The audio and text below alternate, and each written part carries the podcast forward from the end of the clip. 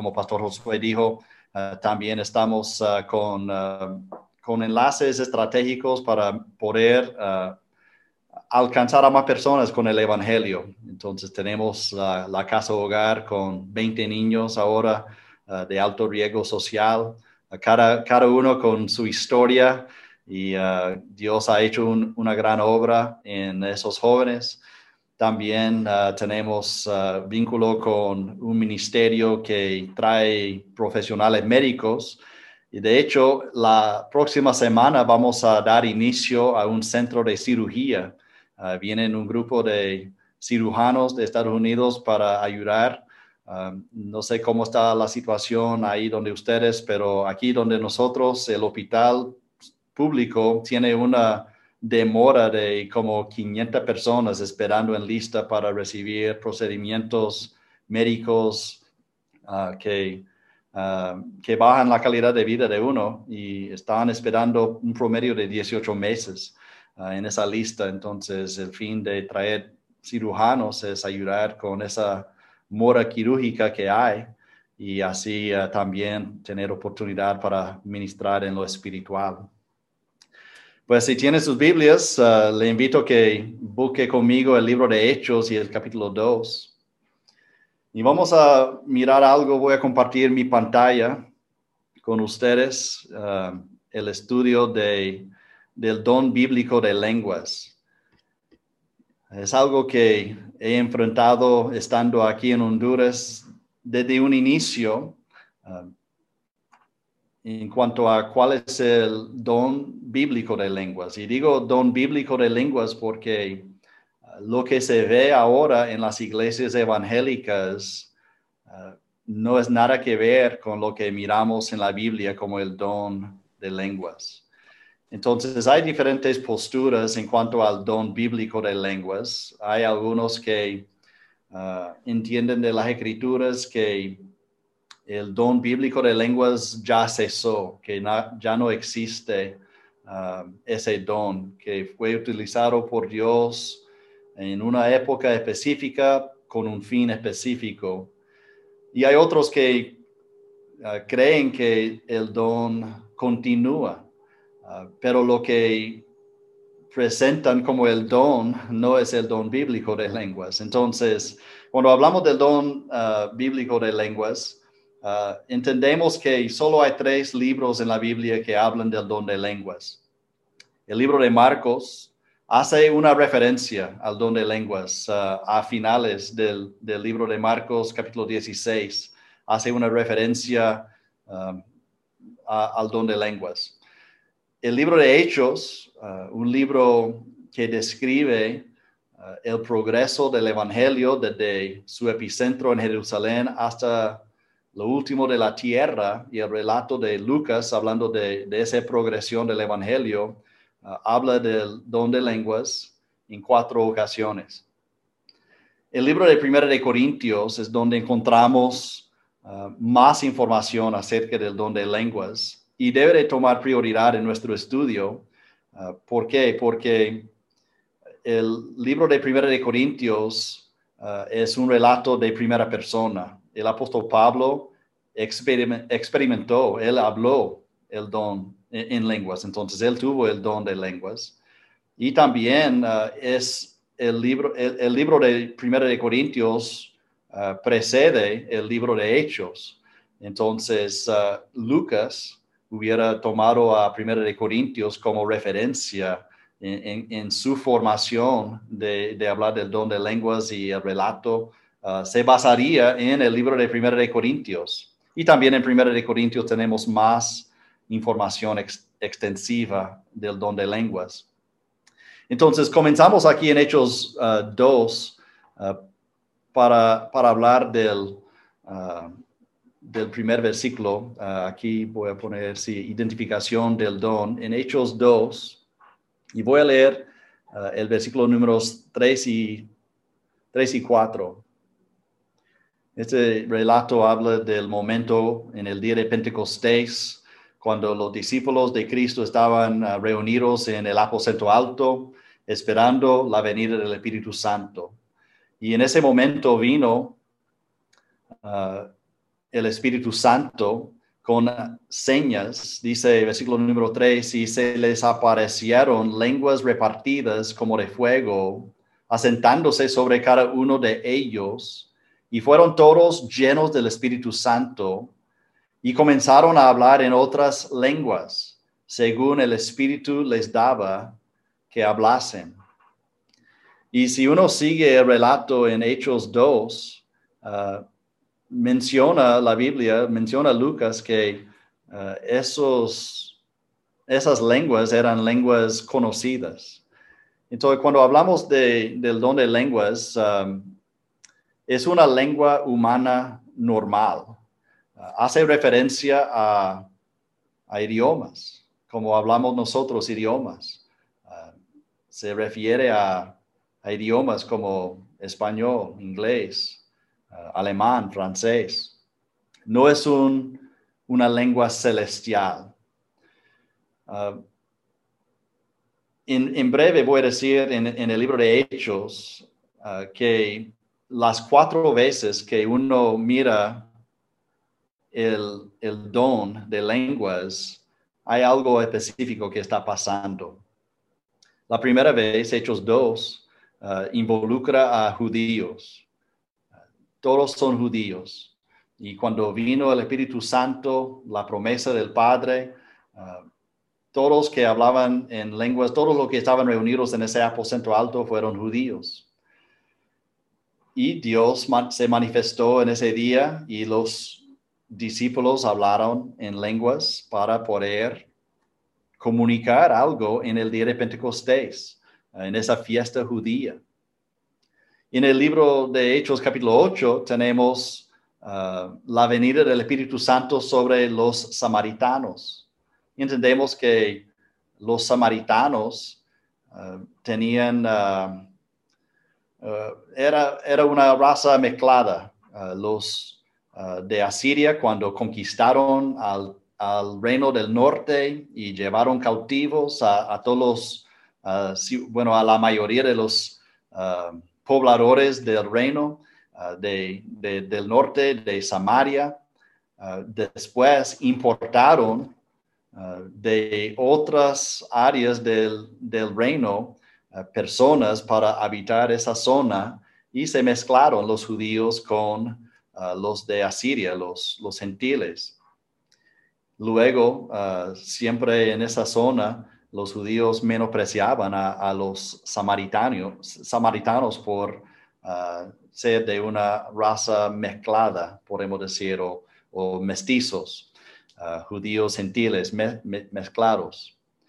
Entonces en, Hechos 8 miramos la venida del Espíritu Santo sobre los samaritanos para confirmar que ellos también fueron incluidos en la familia de Dios, lo que Dios estaba haciendo ah, no era para un solo pueblo, ah, no solo para los judíos. los judíos no fueron ah, el pueblo elegido de Dios como en el Antiguo Testamento, sino ya Dios está haciendo otra cosa nueva. un, un, nuevo hombre está formando un nuevo cuerpo, entonces judíos, samaritanos en el mismo cuerpo.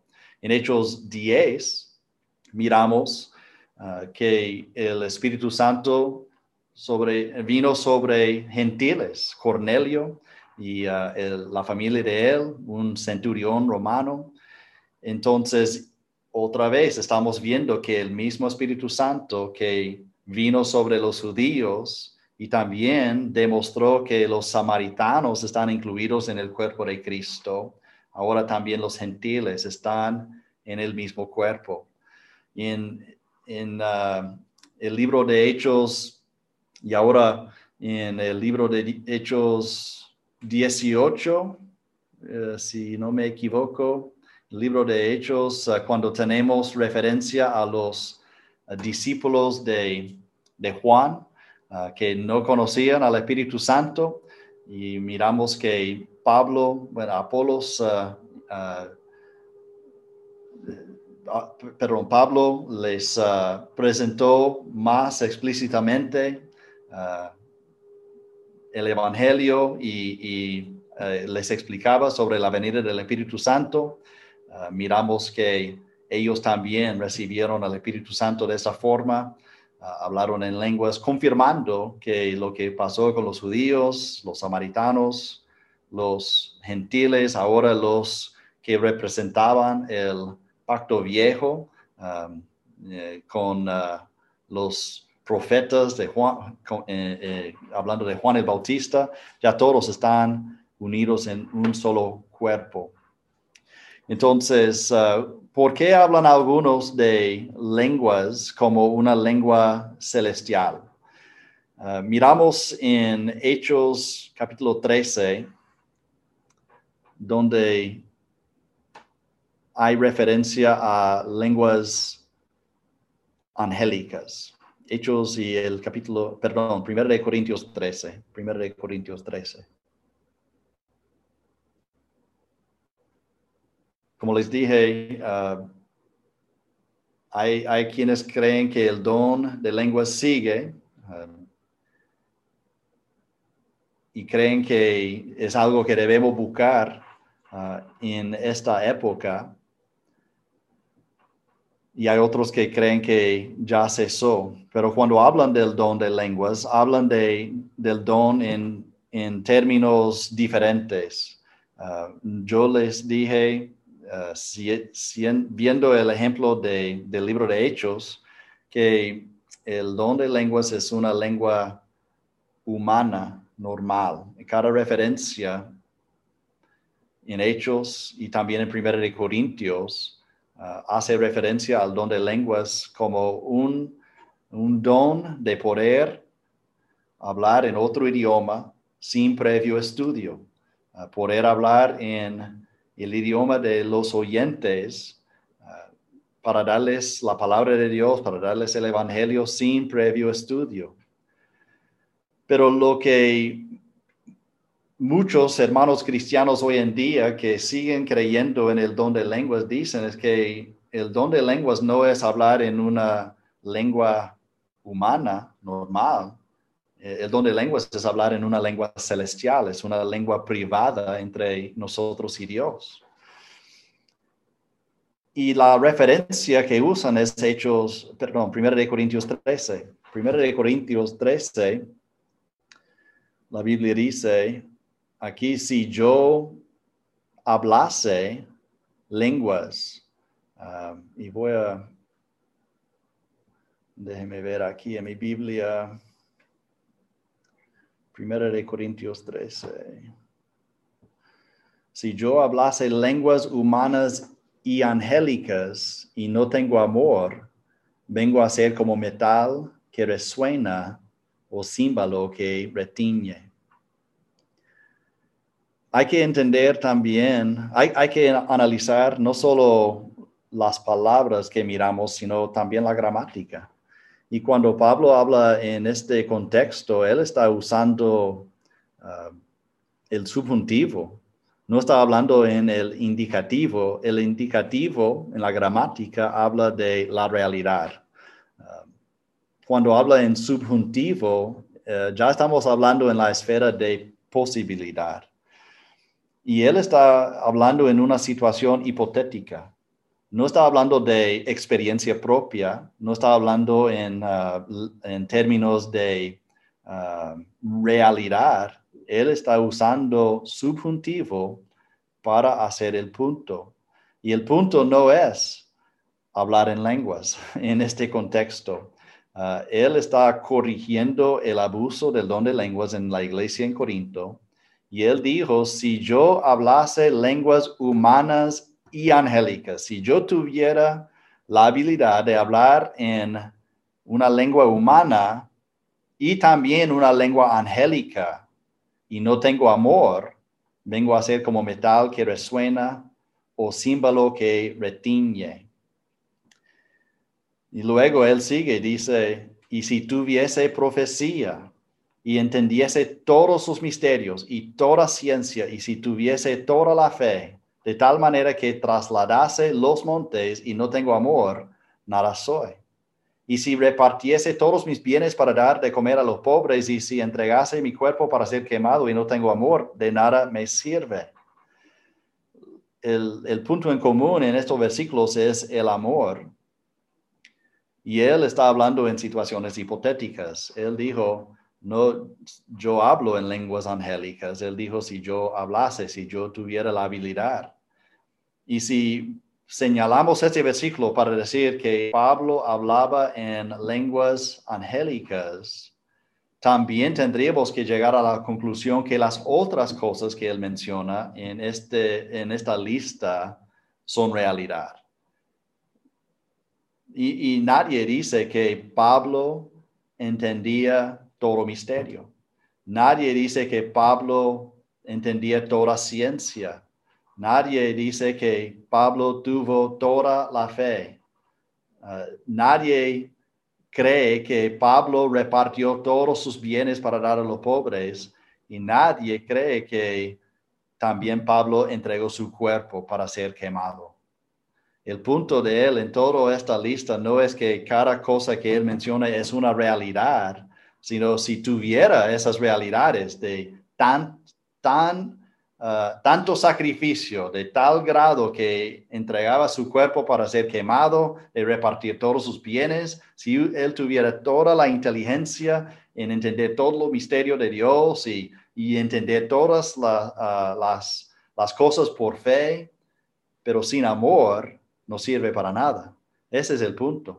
Entonces nadie puede llegar a este versículo y decir, mire, ajá, hay lenguas angélicas porque Pablo habló de lenguas angélicas. Pablo no habló de lenguas angélicas para decir que hay lenguas angélicas. Él dijo, si yo pudiera hablar en cualquier idioma, aún con los ángeles en su uh, lenguaje angélica y no tengo amor, de nada sirve.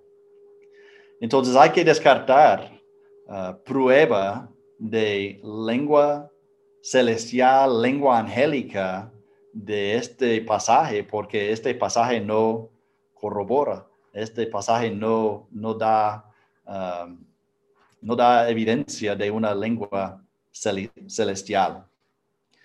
Entonces, en esta primer, primera parte de la lección, quiero enfatizar que la Biblia enfatiza uh, el don de lenguas como una habilidad de hablar uh, en otro idioma sin previo estudio, ah, como sucedió en el ah, día de Pentecostés, Hechos 2, cuando hablaron en otras lenguas, cada quien ah, oyendo en su propio dialecto, en su propia lengua. también tenemos que entender el propósito del don. ¿Cuál es el propósito del don de lenguas? Pues uh, el don de lenguas era una señal para autenticar la palabra de Dios a los judíos incrédulos. Es interesante que el libro de Isaías habla de, uh, de algo que iba a pasar en el futuro con el pueblo de Israel, uh, hablando de, del juicio de Dios sobre Israel algo que los pobladores de Israel iban a entender era el juicio de Dios. Ah, en Isaías capítulo 28, en el versículo número 11, la Biblia dice, ah, porque en lengua de tartamudos y en extraña lengua hablará a este pueblo a los cuales él dijo, este es el reposo, dar reposo al cansado, y este es el refrigerio, mas no quisieron oír. Ah, creo que la mayoría de nosotros entendemos que ah, los de Israel, los judíos, eran muy duros en cuanto a las cosas espirituales, muy dados a la idolatría, idolatría y por eso Dios mandó ah, el castigo. no estaban caminando en Ah, las leyes de Dios, ah, no amaban al prójimo, no ayudaban a, las viudas, a los ah, huérfanos, cada quien muy, eh, muy interesados en, lo propio y, no en obedecer a Dios y ser leales a Él. Entonces Dios mandó el juicio de, uh, de, de, de uh, cautiverio, de conquista y cautiverio. Uh, otras naciones entraron, Asiria entró y llevó cautivo el reino del norte, y luego Babilonia entró y llevó cautivo a los del sur de Judá. Y, Isaías habla de ese momento cuando Israel iba a escuchar uh, extraña lengua. Um, es, es, como indicación de un cambio en el, el, plan de Dios para el pueblo de Israel. Entonces, en el día de Pentecostés, cuando, cuando miramos uh, el, el don de lenguas, personas hablando, judíos hablando en otros idiomas.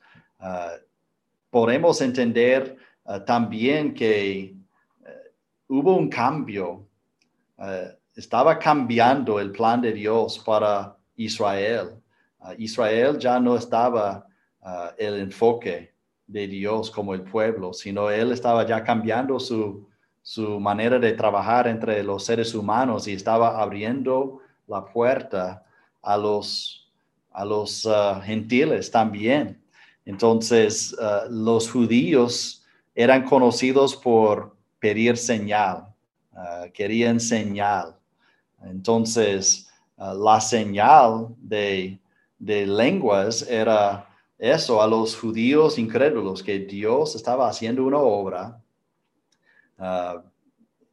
que ya incluía también a otras naciones que ya no es eh, un grupo aislado, que ya no es un pueblo étnico, ah, sino ahora el programa de Dios es trabajar con todos. Entonces, si uno analiza en la Biblia las situaciones que ah, se habla del don de lenguas o, hay, hay, hay, don de lenguas, pues uno puede ver que Ah, era como una señal a los judíos incrédulos de, lo que Dios estaba haciendo ah, entre, entre, entre todos, entre los judíos y también los gentiles.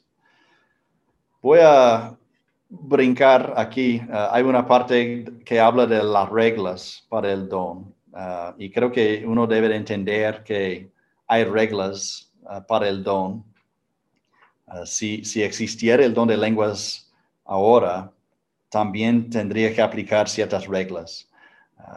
Dos o tres personas a la vez, ah, podemos ver esto en 1 Corintios 14, los que hablaron tenían que hablar por turno, no todos de un solo, tendrían que estar presente, tendría que estar presente un intérprete para interpretar el mensaje. Y también las mujeres no eran, eran permitidas hablar en lenguas. Ah, pero quiero, quiero parar en, en esta parte, uh, la descontinuación del don. Uh, ¿Por qué creemos que ya no existe el don, el don de lenguas? Si, entendemos el don bíblico de lenguas como la habilidad de hablar en otro idioma conocido, lengua humana, sin previo estudio, ¿por qué cesó el don? ¿Por qué ya no existe el don de lenguas? Ah, yo quisiera tener el don de lenguas, ¿verdad?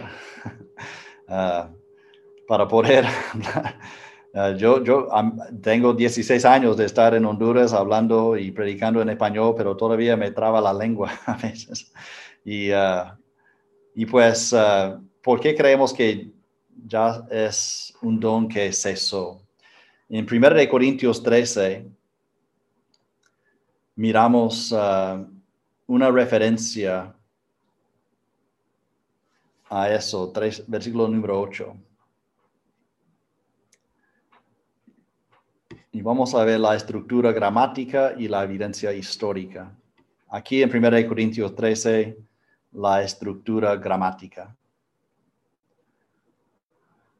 En 1 Corintios 13, versículo 8 dice, el amor nunca deja de ser, pero las profecías se acabarán y cesarán las lenguas y la ciencia acabará. Entonces miramos en, en este grupo tres, tres cosas. Habla de la profecía, habla de lenguas, habla de la ciencia. Cuando habla de la profecía, ah, se entiende el, don de profecía en dos sentidos. El, don de profecía en, el sentido de recibir revelación nueva de Dios ah, y en el sentido de predicar, ¿verdad? El, e, eso de proclamar ah, la revelación de Dios ya, que ya tenemos.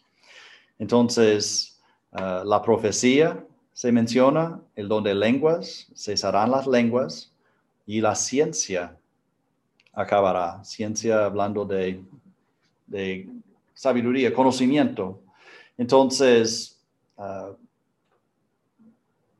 la Biblia después separa dos de, de los dones en una categoría y, el otro en otra categoría, uh, por, el ver, por los verbos que usa y la gramática. Dice, el amor nunca deja de ser, pero las profecías se acabarán.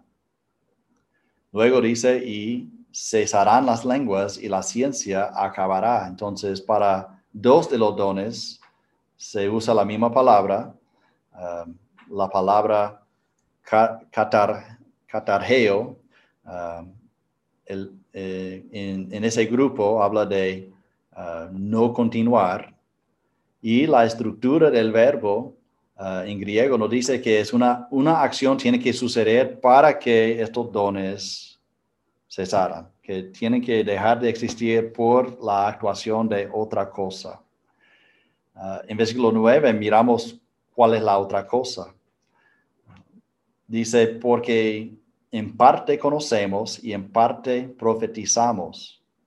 Mas cuando venga lo perfecto, entonces lo que es en parte se acabará. Ah, y, no, quiero, ah, siento que no lo estoy explicando muy bien, pero ah, cuando la Biblia aquí habla de lenguas, pone a lenguas en otra categoría.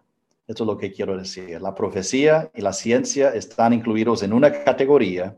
Algo de afuera tiene que actuar para que cesan, para que dejan de existir el don de profecía, el don de ciencia.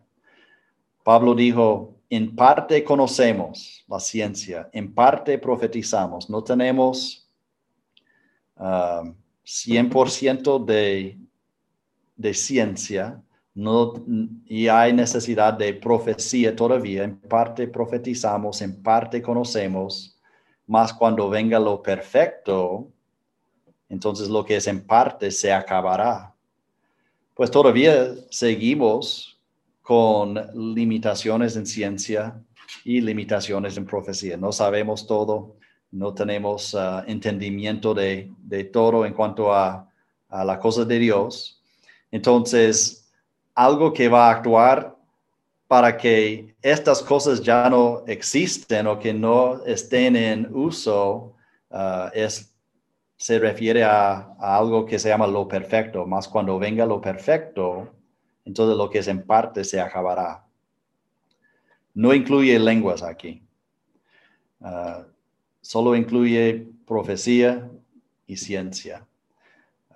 En cuanto a lenguas, dice, volviendo a versículo 8, y cesarán las lenguas. Eh, en la gramática aquí no habla de algo que, que, hace, que, hace una función de causar que cesan, sino la idea es que eh, van a cesar de, ser útil eh, cuando el propósito ya no existe.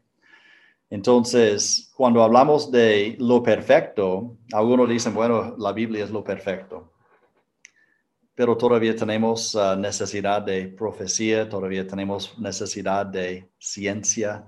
Entonces, no puede ser la Biblia, Uh, algunos dicen que es Jesucristo. No puede ser Jesucristo tampoco porque ya vino y todavía existe la necesidad de ciencia, la necesidad de, uh, de profecía. Uh, habla habla de, ese estado glorificado, el momento de no necesitar más inteligencia o, conocer más, el momento de ya no necesitar profecía, es el estado glorioso de, de, del estado eterno para el creyente. Entonces, la, el don de lenguas uh, dice que se acabará, versículo 8, ah, perdón, cesarán las lenguas. Entonces, ¿cuándo? No tiene, que, no tiene nada que ver con lo perfecto para causar que las lenguas uh, cesaran. Tiene que ver con el propósito. Y si analizamos la historia de la iglesia, miramos que después de la época de los apóstoles, ya dejó de existir la, necesidad del don. Ah, el don, el propósito del don era para los judíos incrédulos, ah, para enseñarles que Dios estaba haciendo una obra más extensa y, con la venida de, bueno, con, con, ah, con el fin de la época de los apóstoles, ya miramos en la historia de la iglesia que cesó el uso del don de lenguas. Um, ¿Por qué no menciona libros más viejos de la Biblia el don de lenguas? Solo se menciona en, Hechos y Primero de Corintios y el libro de Marcos. Uh, libros muy tempranos en el canon. ¿Por qué no se menciona lenguas en Pedro, uh, en Timoteo, en Tito, en Santiago. Ah, la historia de la iglesia también, después del primer siglo, ah, habla de, que el don de lenguas ya había cesado. entonces, con el cierre del canon de la Biblia, y con la terminación de la época de los apóstoles, miramos con la gramática que iban a cesar y también miramos que el propósito ya no existía.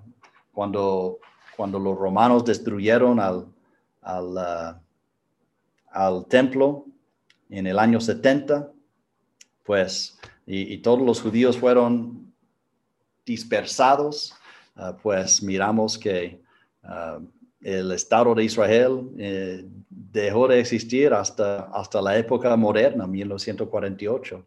Entonces, todo esto nos ayuda a entender. Y no sé si, uh, no sé si hice buen trabajo en explicar todo esto. Uh, siento algo de nervios hablando con este grupo, no sé. Pero uh, el don bíblico de lenguas, la habilidad de hablar en otro idioma, sin previo estudio existía. Existía durante la época de los apóstoles, existía con un propósito específico para autenticar el mensaje de Dios uh, antes del cierre del canon de la Biblia, uh, para ministrar a los judíos incrédulos, um, demostrando el poder de Dios en unir a todo pueblo uh, en, un, solo cuerpo. Y, con el, el, fin de la época de los apóstoles, con el cierre del canon de la Biblia, con la dispersión de los judíos, ah, miramos gramáticamente que iban a cesar. Ah, pero también miramos históricamente que cesaron. Y no miramos ah,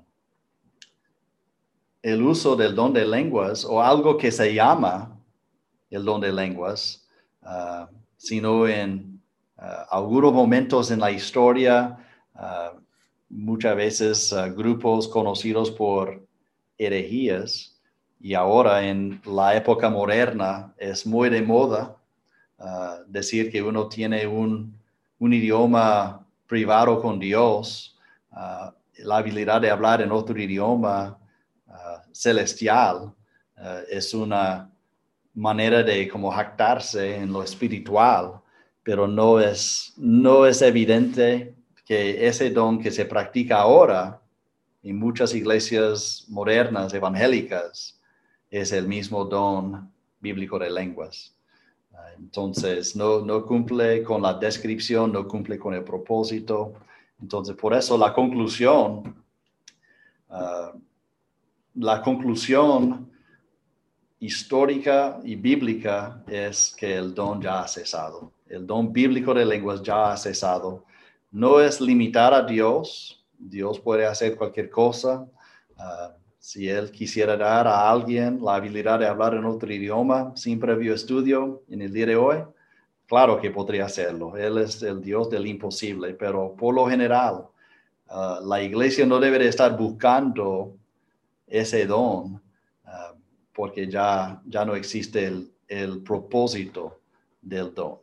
Entonces, ah, con esto voy a terminar y no sé si hay preguntas, comentarios. Ok, ah, muchísimas gracias, Matt. Eh, es un tema que no se puede abordar realmente en, tan poquito tiempo, pero eh, desde mi perspectiva eh, fue muy bien abordado, lo explicaste bien y muchísimas gracias, Matt, de verdad, por, por tu tiempo. Tenemos algunos minutos, les comentaba al inicio que Matt tiene que salir a las ocho y media, él está en Honduras y en Honduras eh, por la cuestión del COVID-19 están en toque de queda. ¿Es por lo del COVID-19, verdad, Matt? ¿O hay otra situación militar o algo? Así Ok, entonces tenemos 10 minutos, tiempo para alguna pregunta que ustedes puedan tener eh, con respecto a esto. Vamos a tener que cancelar nuestra nuestra cruzada de lenguas que teníamos agendada para mañana, porque entonces ya aprendimos que no está, no está bien. Ok, ¿alguna pregunta? ¿Alguna pregunta que tengan, eh, iglesia, que quieran hacer a Matt? con respecto a las lenguas. y no tengo toda mi, ventana abierta, así que creo que veo ahí a Gaby. Sí, Gaby, adelante. Sí, pastor. Eh, en Primera de Corintios 14, que se titula El hablar en lenguas, dice en el versículo 2, porque el que habla en lenguas no habla a los hombres, sino a Dios, pues nadie le entiende, aunque por el Espíritu habla misterios. ¿Esto también se refiere a las lenguas humanas que menciona ahorita el pastor o a las angélicas que hacía referencia Pablo? Excelente pregunta. Matt, no sé si quieras comentar algo al respecto. Bueno, sí, buena pregunta. Primero de Corintios 14, Aquí tengo mi Biblia abierta. Versículo 2. 2. 12. 14, 2. 14, 2. Ok, sí. Pues um, cuando uno habla en otro idioma, ¿verdad? Um, por eso la regla de necesitar un intérprete. Porque, como dice aquí, porque el que habla en lenguas no habla a los hombres, sino a Dios. Entonces, ¿cuál es el punto de partida para uno que entiende qué es hablar en lenguas? Si uno cree que hablar en lenguas es una lengua angélica, podría hallar interpretación que um, cuando uno habla en lenguas es como un, un, idioma privado con Dios.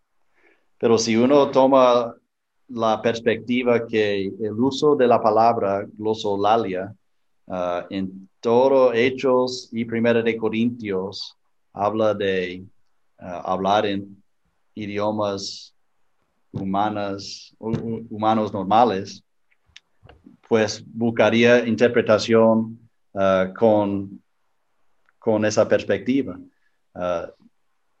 el que habla en lenguas no habla a los hombres, sino a Dios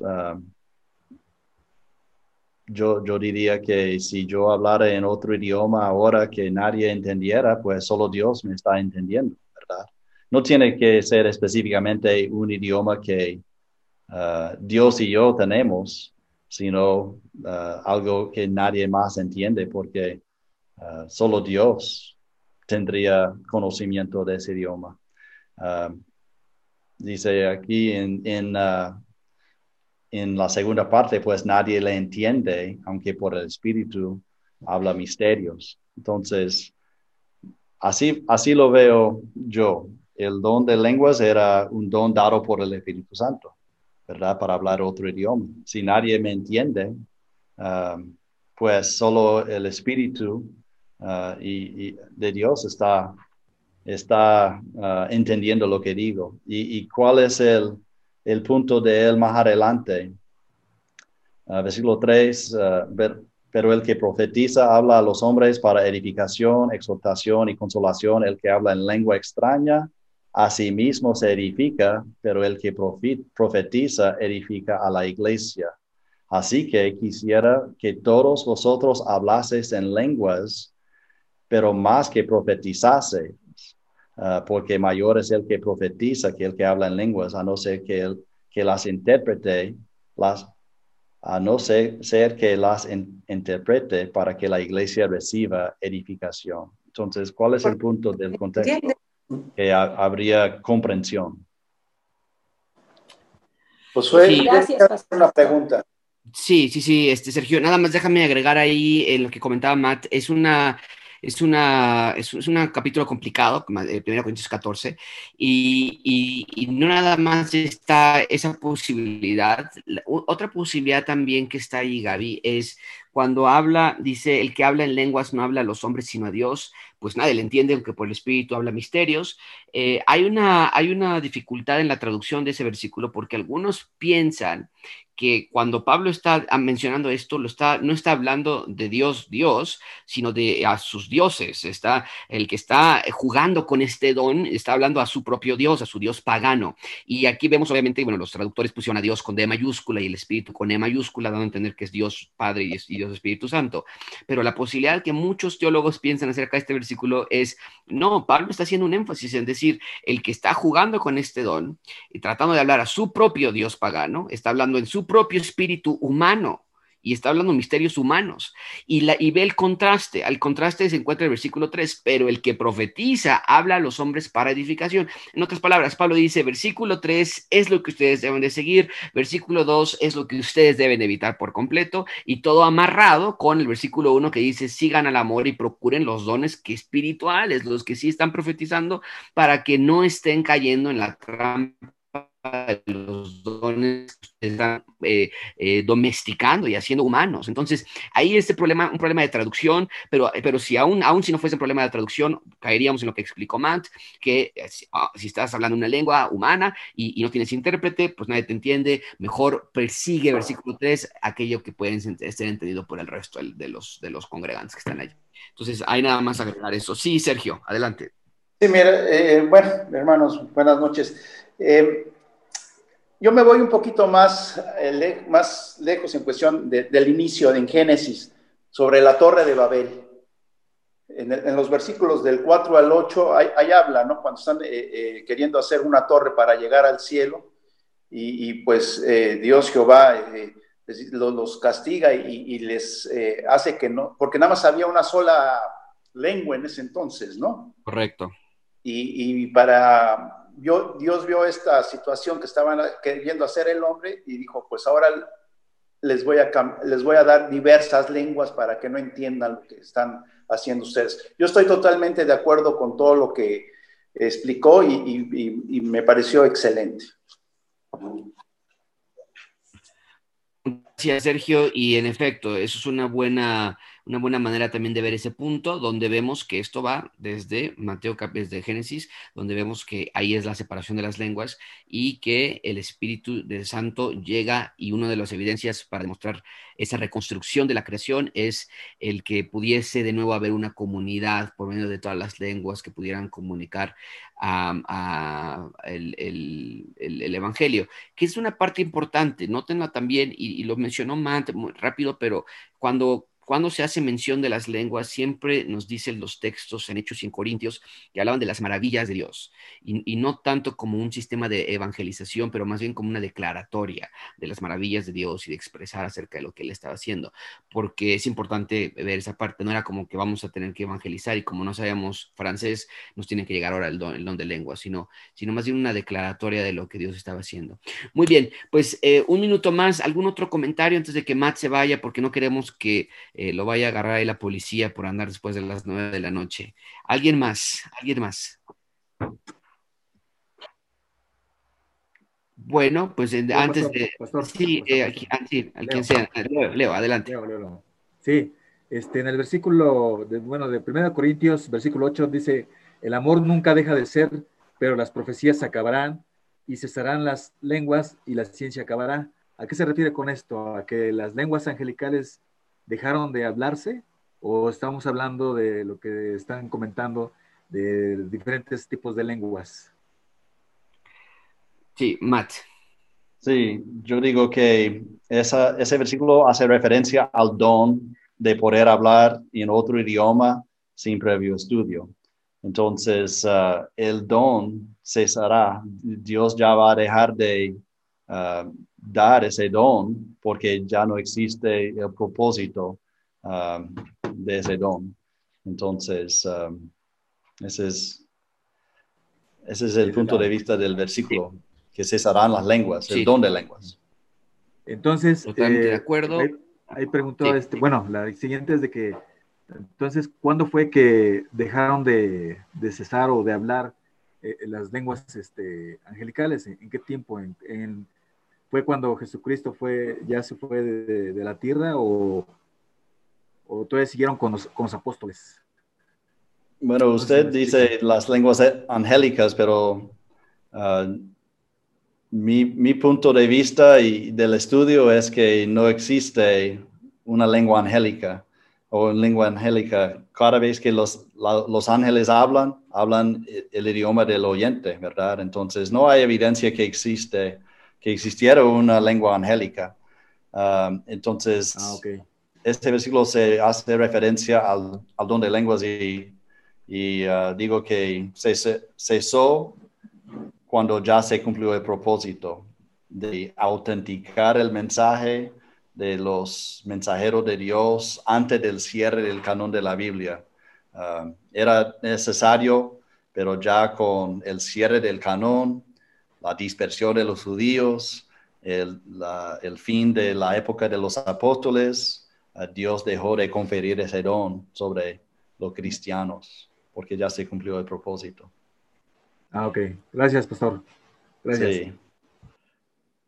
Muy bien. Gracias a todos bueno, por pues, su paciencia. Eh, no le digo gracias a todos por su uh, paciencia conmigo uh, y uh, el deseo mío era tal vez edificar sus vidas eh, y provocar pensamiento. Y no, muchísimas gracias, Matt, por tu tiempo y por tu, por tu generosidad en compartir esto con nosotros. Eh, vamos a cerrar con una oración, te dejamos ir y después yo me quedo con el resto de la iglesia para despedirlos, traer un par de anuncios al final y, y lo más importante, eh, respetar tu tiempo y que puedas salir para llegar a casa. Vamos a orar, por favor, iglesia. Señor, te damos muchísimas gracias por el tiempo que nos permites estar con Matt, por el ministerio que está en Honduras, por gracias por su, por su corazón de dejar su país e ir a un lugar, a una tierra desconocida, en un idioma desconocido, pero proclamar el Evangelio y expandir el reino de Dios allí en Honduras. Gracias por su amistad. Bendícelo, cuida a su familia. En nombre de Cristo Jesús, te agradecemos por este tiempo y te pedimos estas cosas. Amén.